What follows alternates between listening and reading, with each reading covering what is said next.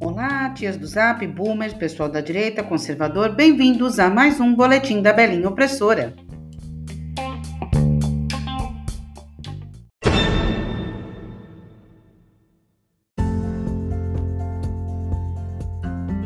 Bom dia a todos, menos para Miriam Leitão. Está rodando pela internet a notícia de que Miriam Leitão perdeu sua bolsa ditadura de 27 mil reais mensais.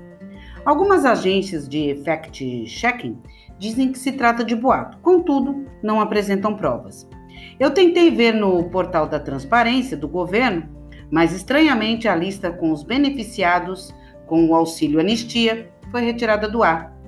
Pelo sim, pelo não, é, acredito que Miriam se beneficiou da anistia, seja recebendo auxílio governamental, seja para turbinar sua carreira com a narrativa de ter sido presa aos 19 anos grávida, escrevendo uma fantasiosa história de que havia sido torturada e depois detida numa sala com uma jiboia. Se é verdade? Não sei. Nenhuma agência de fact-checking constatou essa parte da história. Mas, por todo o cômputo de sua obra, Miriam ainda assim não merece bom dia. Quem quiser saber um pouco mais sobre essas indenizações, tem no portal da Isto É uma matéria bem interessante de fevereiro de 2019, intitulada A Farra das Indenizações, tá? É https dois pontos barra a farra das indenizações eh, sem cedilha e sem acento, tá bom? É isso aí. Dá uma lida lá que é bem interessante a matéria.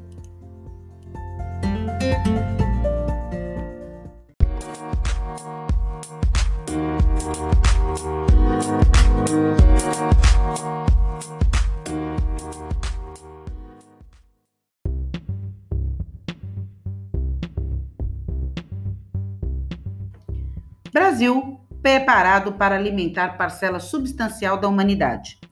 O Brasil desempenha hoje um papel crucial na produção global de alimentos, mesmo durante a crise que vivemos. O campo brasileiro redobrou esforços e vem atingindo resultados muito satisfatórios em termos de aumento de produção, com efeitos visíveis sobre a nossa balança comercial, afirmou Carlos Alberto Simas Magalhães. O diplomata, num artigo publicado na primeira edição do Boletim Agro Sustentável, que a Embaixada Brasileira lançou hoje em Lisboa, acrescentou: Fruto desses esforços, o Brasil está em condições cada vez mais de alimentar uma parcela substancial da humanidade e já o faz com a observância de estritos padrões ambientais e sanitários.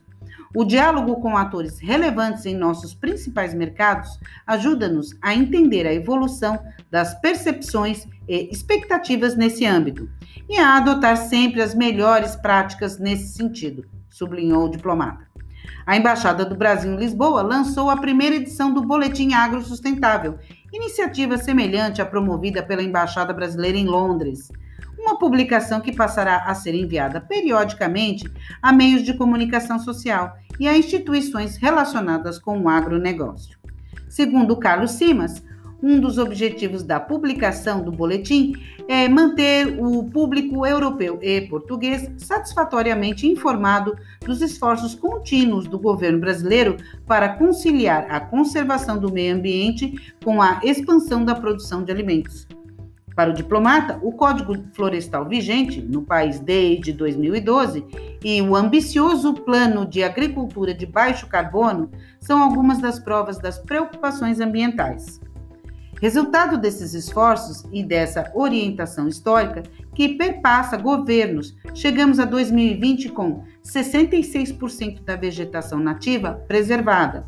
Na Amazônia, esta cifra ascende a impressionantes 84%. São dados que contrastam com a imagem e narrativa equivocada, que infelizmente ganham terreno junto a determinados órgãos e setores de opinião. O que importa contrastar com fatos, salientou o embaixador. A primeira edição do boletim conta com um artigo do antigo ministro da Agricultura do Brasil, 2003-2006, Roberto Rodrigues. O agronegócio no Brasil é apontado como um dos setores que mais tem contribuído para a desflorestação da Amazônia e outras do Brasil, segundo a imprensa, né? Na sexta-feira, segundo dados do Instituto Nacional de Pesquisa, ligados ao governo do Brasil, os alertas de desflorestação na Amazônia eh, brasileira caíram 21% em agosto, face ao mesmo período em 2019, mas ainda são elevados, já que o resultado é o segundo pior desde 2015. De acordo com aqueles dados, foram registrados novas áreas de desflorestamento de 1.359 km na Amazônia, frente ao recorde de 1.714 km contabilizados em agosto. Nos primeiros oito meses desse ano, os alertas de desflorestação diminuíram 4,94% na Amazônia, em relação ao mesmo período do ano passado, atingindo um total de 6.099 quilômetros quadrados. É, quem desflorestou agora vai precisar de queimar para ocupar o solo. E setembro é o segundo mês mais seco da Amazônia e uma das últimas oportunidades para fazê-lo. O que ajuda a entender por que os incêndios aumentaram 85% nos últimos 10 dias deste mês, indicou Maria Napolitano, gestora do programa de ciências da WWF Brasil. É aquela baboseira toda lá de falar que a gente está desmatando. É que, na verdade, o Brasil está melhorando o seu agronegócio é, com técnica, não com maior área de plantio. E os caras estão desesperados, entendeu? Então, eles falam uma, uma, parte positiva, mas parece que nada disso é relevante. O que é relevante é o, os dados da WWF, que é super confiável, super confiável.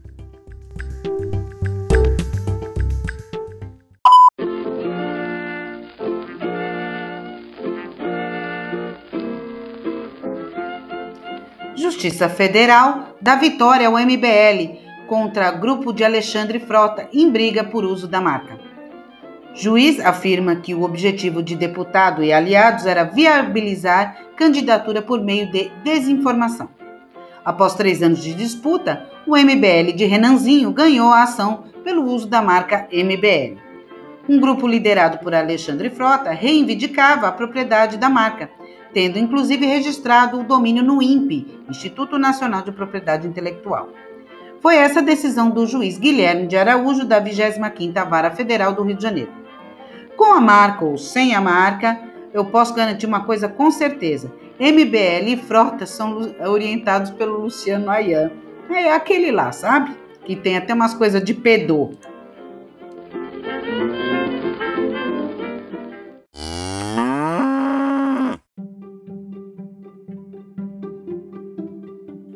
Campanha eleitoral chegando, né? Eleições batendo às portas e é hora de aparecer, minha gente. A esquerda implanta definitivamente a cultura de cancelamento para ver se aparece nas eleições. O jornalista e pré-candidato a vereador em São Paulo pelo PT, William de Luca, afirmou hoje no Twitter que denunciou o apresentador Gilberto Barros ao MP por crime de homofobia. Segundo De Luca, Barros usou seu espaço como comunicador para incentivar a agressão contra homossexuais. Gilberto Barros estava lembrando da época em que começou a trabalhar na Rádio Globo, na década de 80, e que ficava irritado ao ver dois bigodes, termo que ele usou para se referir a homossexuais se beijando. Você lembra a hora que eu acordava para trabalhar na Rádio Globo quando cheguei a São Paulo, em 1984? Tinha que acordar às 2h30 e ainda presenciar no lugar onde guardava o carro o beijo de língua de dois bigodes, porque tinha uma boate gay lá na frente, contou. Na sequência, Barros explica que tinha acabado de chegar do interior e que não estava acostumado. Ele também disse que cada um faz o que quiser, mas que hoje agrediria os dois. Não tenho nada contra, mas também sou gente. Naquela época, ainda, imagina, chegado do interior, hoje em dia, se quiser fazer na minha frente, faz, mas apanha os dois, completou. Para quem não sabe quem é William de Luca, é aquele que foi ao estádio de futebol e se sentiu ofendido com os cânticos da torcida palmeirense contra os torcedores do São Paulo e resolveu falar sobre eles no Twitter. Recebeu diversas mensagens de apoio de torcedores do Palmeiras e de outros times, mas também muitas ofensas e ameaças.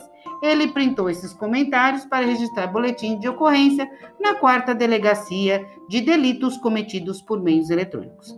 Enfim, tem tentado aparecer a tempos. Eu não sei o que ele tem postado porque ele me bloqueou em 2018 então eu não tenho sofrido com as idiotices dele. Mas ele sempre está aí, causando alguma coisa, querendo cancelar alguém, porque ele é gay, e ai, não sei o quê, e agora ele é candidato pelo PT. Pelo amor de Deus, se ele for eleito, eu mato o povo de São Paulo, hein?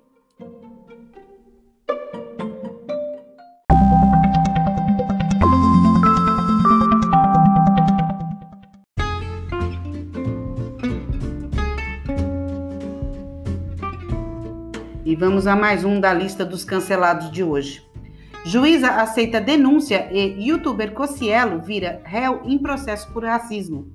Influenciador digital Júlio Cocielo, de 27 anos, se tornou réu na Justiça de São Paulo sob acusação de racismo. A juíza Cecília Pinheiro da Fonseca, da Terceira Vara Criminal de São Paulo, aceitou a denúncia feita pelo Ministério Público.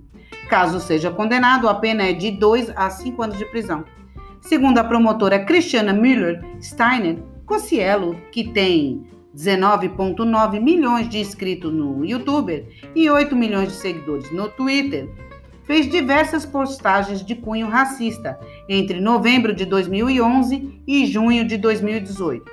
No dia 2 de novembro de 2010, por exemplo, publicou o seguinte texto: Por que o Kinder Ovo é preto por fora e branco por dentro?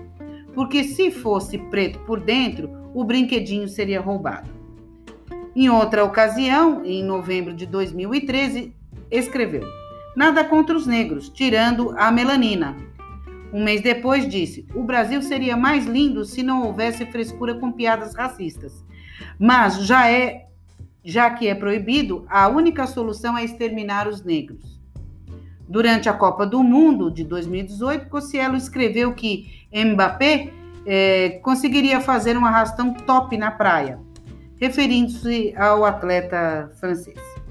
Além do processo criminal, o youtuber responde também uma ação civil pública, no qual o Ministério Público cobra uma indenização de 7,5 milhões.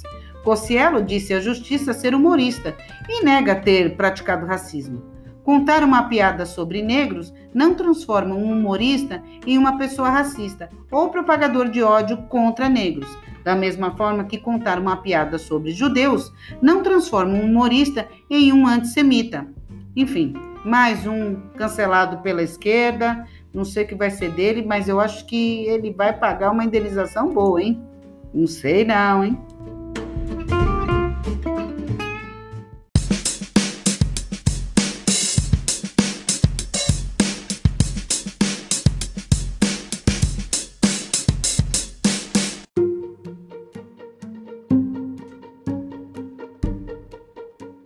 E a última cancelada de hoje é a escritora da saga Harry Potter. Novo livro de J.K. Rowling é sobre um travesti psicopata que mata mulheres. Depois da polêmica com suas opiniões sobre o gênero biológico, a autora de Harry Potter coloca à venda um, num novo livro policial que está a enfurecer os defensores dos direitos trans. O criminoso é um homem que se veste de mulher para matar mulheres. Na obra, de, na obra Rowling, é, que usa o pseudônimo de Robert Galbraith, na série de livros de crimes fictícios com o detetive privado Cormoran Strike, coloca como assassino em série um psicopata, um homem que gosta de se vestir de mulher e as suas vítimas são sempre mulheres. Rowling, que é uma das escritoras mais bem pagas do mundo, gerou polêmica nos últimos meses com suas opiniões sobre gênero biológico, que foram entendidas como ataque a transexuais. Em dezembro de 2019, Rowling escreveu no Twitter para defender uma mulher britânica que perdeu o emprego por acreditar que o sexo biológico deveria determinar legalmente o gênero de alguém no Reino Unido.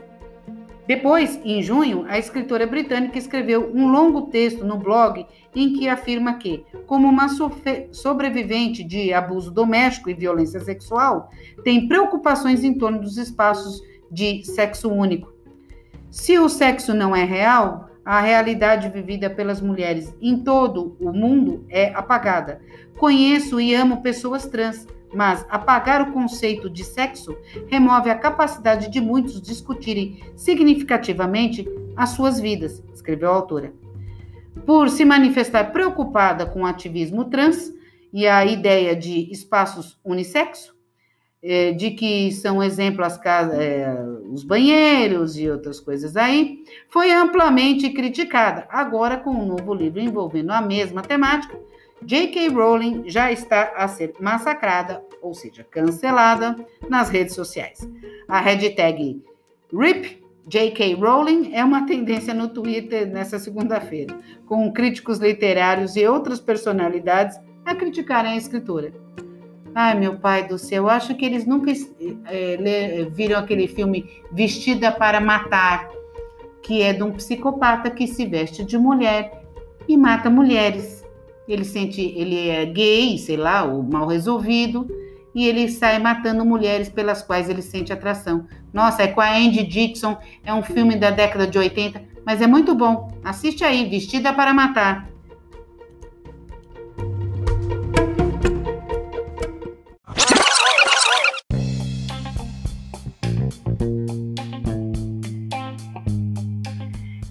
Foram os destaques de hoje, terça-feira, 15 de setembro de 2020.